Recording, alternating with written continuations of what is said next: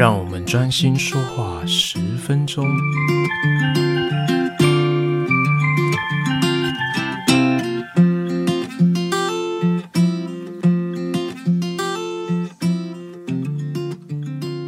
大家好，我是吉米斯，欢迎回到我们的频道。我们这个频道呢，推出全新的系列单元，叫做“专心说话十分钟”。会利用短短十分钟的时间，把化学课堂里面比较困难、比较专业、比较容易混淆的一些知识，用简短的十分钟把它做一个厘清跟整理。希望大家会喜欢这个系列的单元。好，那我们废话不多说，赶快开始今天的单元吧。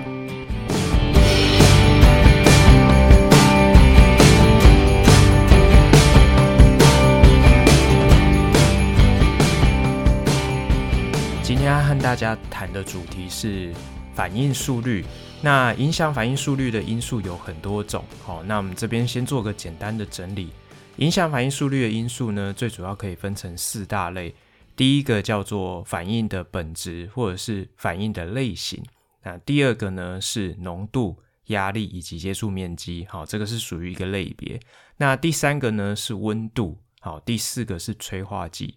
好，那我们在了解这四项如何影响反应速率之前，我们先了解一下，我们在解释反应速率的这个快跟慢，还有反应的这个动力学的时候，有一个前提的理论，就是所谓的碰撞理论。那在碰撞理论里面呢，它提到了所有的化学反应在发生的时候，粒子之间一定会透过碰撞，好，然后来产生这个生成物。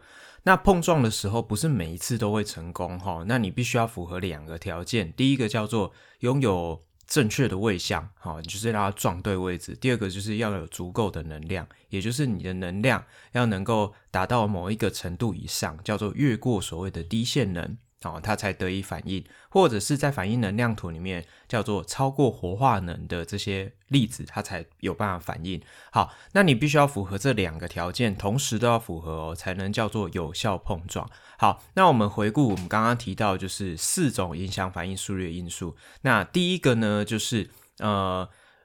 反应的本质，那反应的本质的部分，你就是要去判断这个反应它的活化能高还是低。活化能越高，越不容易越过，那你当然能够超过低线能的粒子数就会比较少，反应速率比较慢。哦，反之亦然。好，那怎么样的化学反应是属于活化能比较低？什么样化学反应的活化能比较高呢？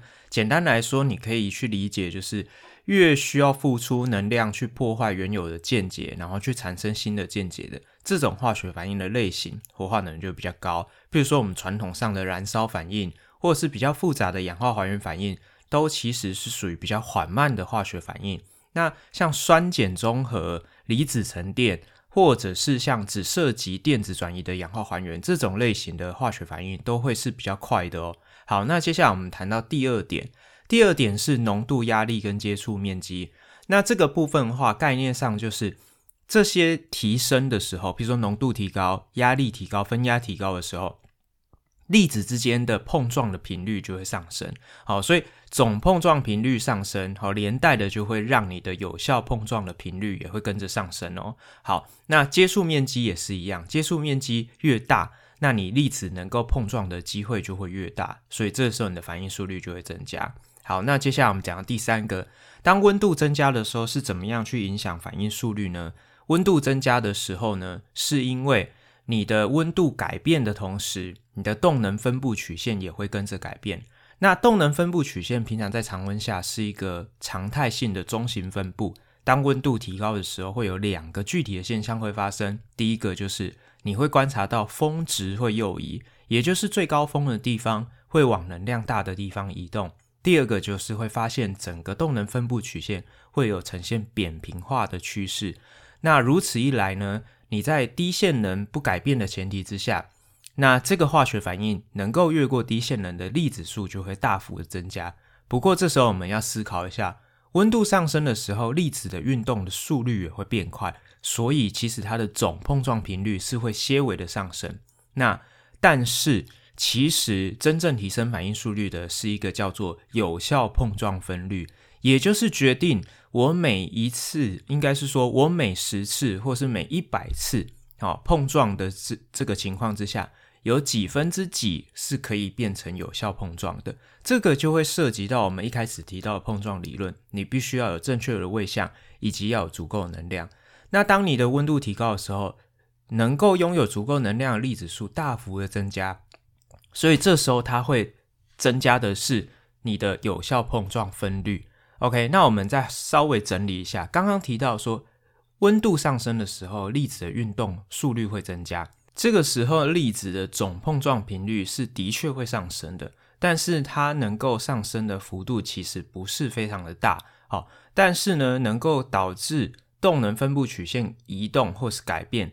让能够越过低线能粒子数增加，这个幅度是非常可观的。所以啊，一般来说我们会这样子讲哈，在常温附近，哈，那你的这个呃活化能，哈，一般大部分的反应，哈，它的活化能的这个量值的前提之下。大约是每升高温度十度 C 可以增加大约反应速率是两倍，哈，这个是一个通则，并不是一个绝对的值，哈。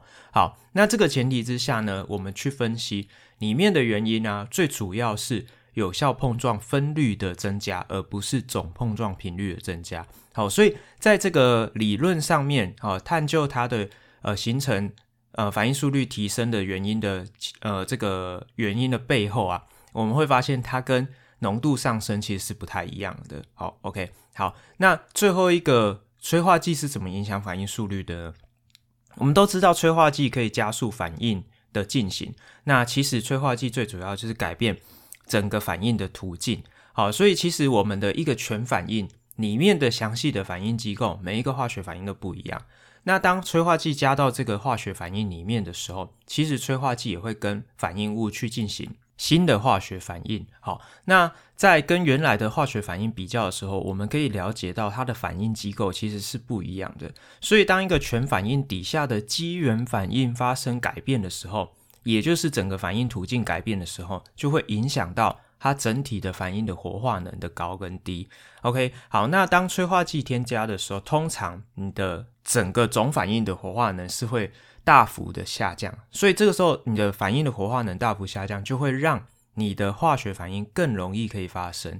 因此呢，它会提升的，好，就是主要就是提升你的有效碰撞分率，让你的能够拥有足够能量粒子数大幅的增加。好，那这里还有一个需要注意的要点，就是当催化剂加进去的时候，整个反应的活化能下降。其实是不只是正反应的活化能下降，逆反应的活化能同时也会下降。所以其实催化剂的添加会让正逆反应的活化能同时下降，也就是让正逆反应的速率同时会上升。